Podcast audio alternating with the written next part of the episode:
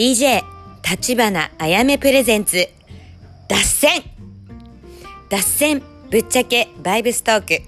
その時の気分でお届けする極ゆる番組。この番組は毎週月曜夜8時にお届けしていきます。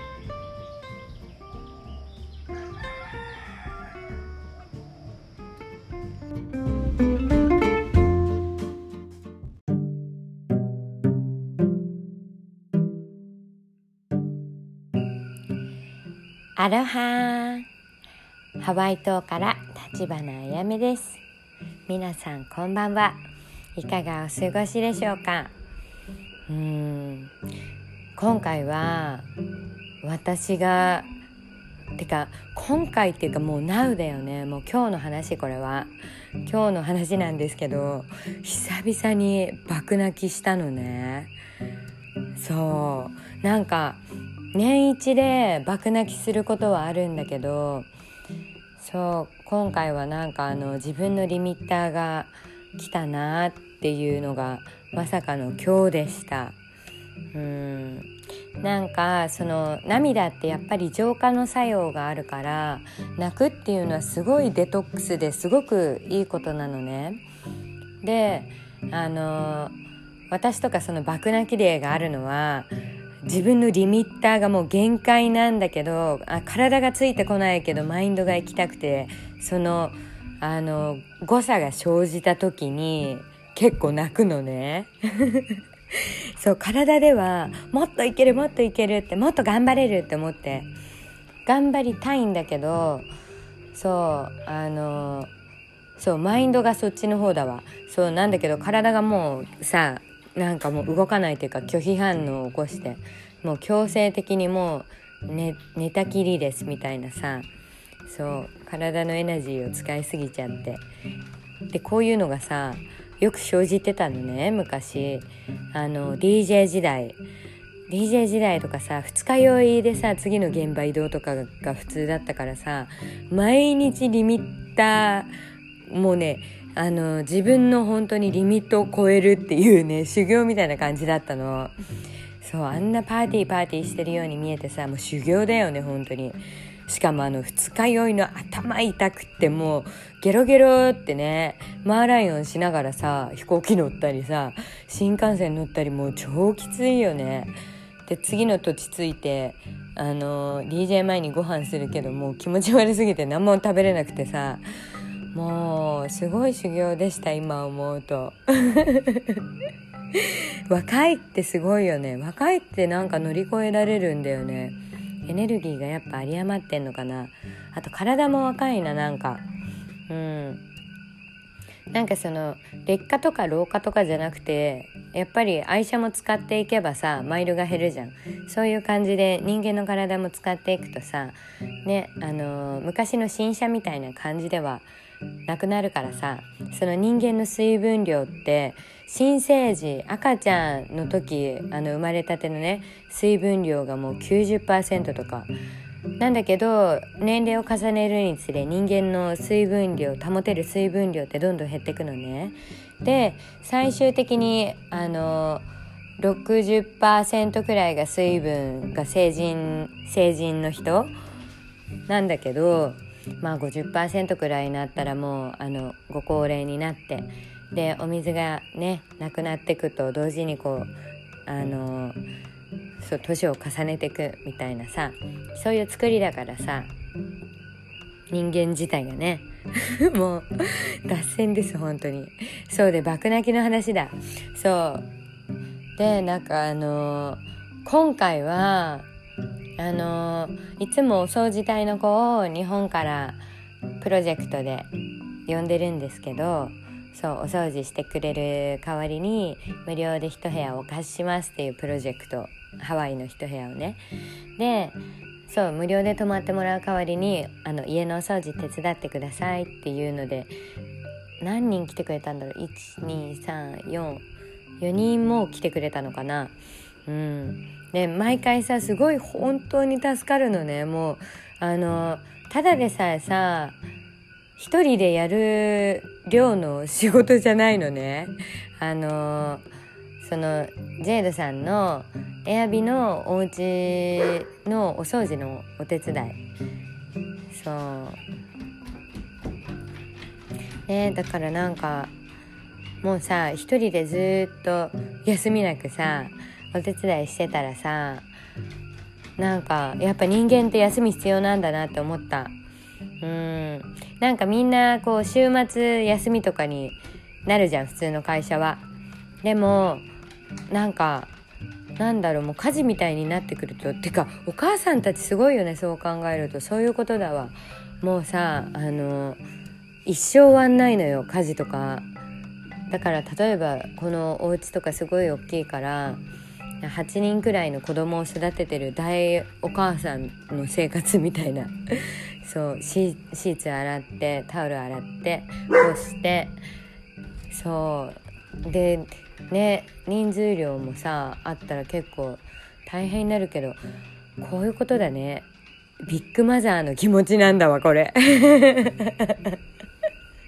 でさ子育てもそうだしさなんかあのこのね私もジェイドさんと24時間一緒にいるからさだからなんか休みたくて休むとかじゃなくても当たり前にやんなきゃいけないみたいなね2人しかいないからさ。そう当たり前にやんなきゃいけなくて当たり前にやってるつもりだったけどさ私がさもうあの自由に羽ばたきながらもう自由奔放に生きてたもんだから同じ一定作業のことを3ヶ月以上するとね私本当にねなんかなんだろうなんかちょっと鬱っぽくなっちゃうんだよね。そうこれさこれは私のねこれは本当に性格っていうかパーソナリティなんだけど今までのね今まで生きてきてこの30年間生きてきて一度も一度も3ヶ月以上同じ仕事を続けたことがないのね。なぜかというと本当になんか病んじゃうの。同じことをずっとやってると。で一回18くらいの時に東京のあの渋谷の1092のメンズ館で働いてたことがあるんだけど店頭立ってね。でその時とかは3ヶ月目くらいまで踏ん張って頑張ったんだけどさもうさ病んじゃってさ本当にもううつ病みたいになっちゃって仕事前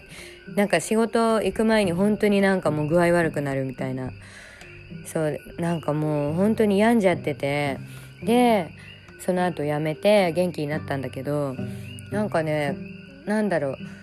同じ一定の作業をずっと繰り返してると何のためにこれやってるんだろうって思って本当に病んじゃったりすんのよ。だからこれ本当にもう私の性格。なんか甘えてんじゃねえよとかなんかそういうのじゃなくて本当に一定作業をずっとできないっていう性格なのね。だから今回のこのあの一定作業をずっと繰り返すっていうのは私の中ではもう本当にもう超ハイレベルの至難のミッションなのね。今まで本当にさ好き勝手こう飛び歩ってきたからさそうでもその一定作業ができないって自分で分かったからこそもうフリーランスで一人で自分で仕事を作って自分でやんなきゃいけないんだってなったからこうやって今もねあのなんか発信するっていうか、うん、インスタもそうだし YouTube もそうだしさあのそれで当時はあのお仕事にちゃんとつながってたからさインフルエンサーとしてね今はまたインスタを違う形で使ってるけどそう今は本当になんか伝えなきゃいけないこととかそういうのがメインになってるけど当時はやっぱその流行りたてって何でも仕事につながるからさ流行りだした時に全部あのぜやっとくあの収入になるくらいまでは頑張ってあなんだろう数字を増やしとくっていうのかな。だから例えばインスタだったら10万フォロワー10万人以上だったらあのインフルエンサーとして広告広告がなんだろう広告になったり、まあ、広告塔としてお仕事をいただいたりねあのインフルエンスできるお仕事をいただけてたから。そうだからインスタはそうやってでその前とかはあれだったね。ミクシーとかあったね。ミクシーとかお仕事じゃないけどその時はあのゴーゴーダンサーしてたからクラブの。だからそういうところからブッキングいただいたりとか。でミクシーとかもあのマイミク1,000人以上とかになるとあのなんかこの人すごいみたいになるからとりあえず1,000人までは増やしとくとか。で YouTube だったらあの登録者数1万人以上でやっと収益化とかが安定してくるから1万人以上になるまでは数字増やしとしてもう頑張る。その集中してその数字を作ってから土台を作ってからのびのびとなんか他のことするみたいな他のことにも手出していくっていうなんだろう繁殖系型。そうとりあえず全部収入になるまでは数字を作っておけばあとはこう自分が発信したくなった時にアウトプットとしてね自分のルーツとして使えるようになるからさ。だからそうやっていろいろ自分のルーツを作ってねあのお仕事になるようにってフリーランスのサバイブをしてきたけどさ。でもそのこのなんだろう一定作業をするっていうことは逆にメリットがあってそのフリーランスならではのあの追いこ追い込まれない。あの仕事減ったらもう収入はないわけだからだからそのリスクはすごいなくて本当に毎日なんか平和平和に過ごせるなってこれは初めての体験なのね。そう今までも仕事とか一回やってね。で安定したのがその DJ とタレント活動とかモデル活動がやっぱ面白かったからさ毎日同じことが一つもなかったからさ毎日同じことが一つもないっていうのが合ってたんだなって気づけたからそういう仕事で今までやってこれたけど。ねえ。だからさ 本当になんか甘ったれてんじゃねって思われるかもしんないけど本当に今回私の中でねあのこう職人さんみたいに同じことをこう極めるじゃないけどそういうのをね体験させてもらいました。うん、でやっぱり向いてないなっては思ったわ、まあ、やらなきゃいけないからもうできるようにはなったけどでもなんか自分のこう内なるね内なる声みたいのがさもっとなんかもうちょっとできることあるじゃんみたいな。なんでそこでとどまってんみたいなこのなんかサインを出してきてるのね。でそれとなんかこう自分の本当はもうちょっとクリエイティブな仕事をしたいけどこれを先にやらなきゃいけないっていうこの現実とさあの気持ちの焦りみたいのがひっちゃかめっちゃかになってで爆泣きになったからさ。でもいい気づきだよね本当に。もう泣くくらい限界なんだって分かるとあこれが自分の限界なんだなって気づけるからね。やっぱ泣くまで追い込まれないと限界って分かんない。私の場合は。うん、だからひと泣きしたらレベルアップもしてんの。なんか泣いた後ってすごいすっきりして腹くくれんのね。よっしゃじゃあ OK じゃあそれでやってこうみたいな。それプラスアルファでじゃあどういう風に自分がもうちょっと楽できるか。ねどういうプロジェクトを積み上げていくかみたいのをさまた考えるきっかけになるから。だからすごい涙の浄化はね人のバネにもなるなっていつも感じる。うん。で今日はねあのゆっくり一日久々に お休みいただいたからさそう一日寝太郎したの本当に。何年1年ぶりくらい？うんなんか毎日本当にね忙しかったからさ。そしてこれからねあの1年ぶりだわ本当に。1年ぶりの一人旅。もうすぐてかあと数日後。あと3日後4日後かな。そう最初はあのテキサスのオースティンに飛んでねあの大門に会いに行って。でその後その後メキシコ初のメキシコに飛ぶんだけどそこまでがでメキシコであの現地で友達みんな合流するからそう彼氏とかもねジェイドさんとかも来るからさ。そうだからなんか今回の流れはハワイからテキサス LA 一回ワンストップすんだわ。そう友達に挨拶しに。だからハワイから LA 飛んで LA からテキサス飛んでテキサスから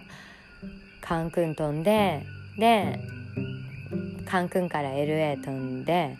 でハワイ 飛んで帰り。だ結構飛ぶね。そう久々だよ本当に。もうやっぱね私の息抜きっていうのはなんかなんだろう。新地開拓すること？知らないところに行くこと？そう知らないところに行ってなんか言葉も通じないのになんかよくわかんないけどいるみたいなあの感じが好きで。そうちょっと独特だよね。なんかねそう知らないところに行って新地開拓するのがすごい趣味なのね私の。だから友達一人もいないようなところに行ってみてうわすごいここのなんか秘密スポットみたいな穴場スポットとか見つけちゃって。で一人でシンギングボール持って鳴らしてうわ気持ちいいってちょっと瞑想したりして。なんだろう私やっぱ恥ずかしがり屋だからさ人に見せらんないのこう瞑想してる姿とか。隠れたいのね。なんなんか性質ですこういう性格。だからだから一人旅ねたまに必要なんだよね。あとはこう自分の力試し。やっぱこう良くも悪くも人に助けてもらって生きてるとさあの自分でやろうっていう気力がなくなっちゃって人にやってもらおうっていう気持ちになっちゃうの。で使ってないと自分の能力を鈍鈍ってくのね感覚が。だからたまには一人のなんだろう自分の力試しの期間っていうのも必要でで今まではさこのねプロジェクトとかもお家のねお掃除プロジェクトとかも作ってなかったから家から本当に一切出れなくてそうで今回はまあいろんなご縁があってね一人で一人旅が久々に1年ぶりにできるってことでさ私としては結構もう大興奮だよね。うんなんかすごい本当になんかワクワク本当にねこうなんか胃が痛くなるくらいワクワクするの。もう本当飛びたくて飛びたくて。そういう性質なんだなって最近すごい理解しました。うん。そうだね。やっぱりこういろんなものをさ頑張ってみて限界も見た上ででやっぱり自分って何が好きだったのかなってところにさまた戻ってくるからさ何事も頑張ってみるっていいなっても思った、うん、あとは確実にレベルが上がる。できないことをずっとやってると。ね私今本当にプロですもんお掃除の。自分で言うのもなんだけど。うんね毎日お掃除してるとやっぱ綺麗好きになるよね。そう。ああもう今日泣いたから本当になんか目が腫れちゃって。でもすごいすっきりしたわ。しかもさこうやってなんかあの病気になれるのも頼れる人がいるからだなって思った。これがさアメリカ一人で来ててさで彼氏もいなくてさもう一人でこれから生きていかなきゃないいけないって感じだったらさなんかこんな疲れて疲れたからストレス溜まって爆泣きみたいなさこれさえもさねこれこれはできるかもしれないけどその後休めるとかはないわけじゃん。だから私は本当になんかねありがたい環境にいるなって思いました。感謝です本当に。アロハ。もうアロハスピリット。はい。ということでえっ、ー、と今日もね脱線しまくって結局何を言いたかったかわかんないんですけど涙を流すっていうのはとても浄化につながるので心の浄化デトックス、うん、思いっきり泣いていいと思う。泣くことって全然かっこ悪いことじゃなくて涙を流せる人って本当に何だろうな感性豊かで心が綺麗なんだなって思う。うん。ね、特に、ね、男だから泣いちゃダメとかそういうのも絶対ないと思うし涙はね本当にあのー、心のお掃除だね。うん。泣いた後気持ちいいしねすっきりして。ファーってなるからね。うん。いっぱい泣いてください。皆さんいっぱい泣いてください。はいということで今日は涙は浄化というお話でした。それでは皆さん良い夜を。おやすみなさい。